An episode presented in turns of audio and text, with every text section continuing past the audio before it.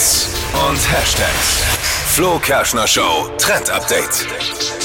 Loser.com geht gerade viral im Netz, denn wenn man diese Webseite eingibt, im, am Handy oder am Computer, dann werdet ihr automatisch auf die Wikipedia-Seite vom russischen Präsidenten Wladimir Putin weitergeleitet. Also, das hat sich jetzt jemand einfallen lassen und äh, ich finde die Aktion wirklich cool. Also ich meine loser.com und die Seite, die gibt's schon länger. Ich habe ein bisschen nachgeguckt. Ähm, die gab's schon mal, äh, da wurde auf Donald Trump verwiesen und Kanye West hatte sogar auch schon mal die Ehre und ist bei loser.com aufgetaucht.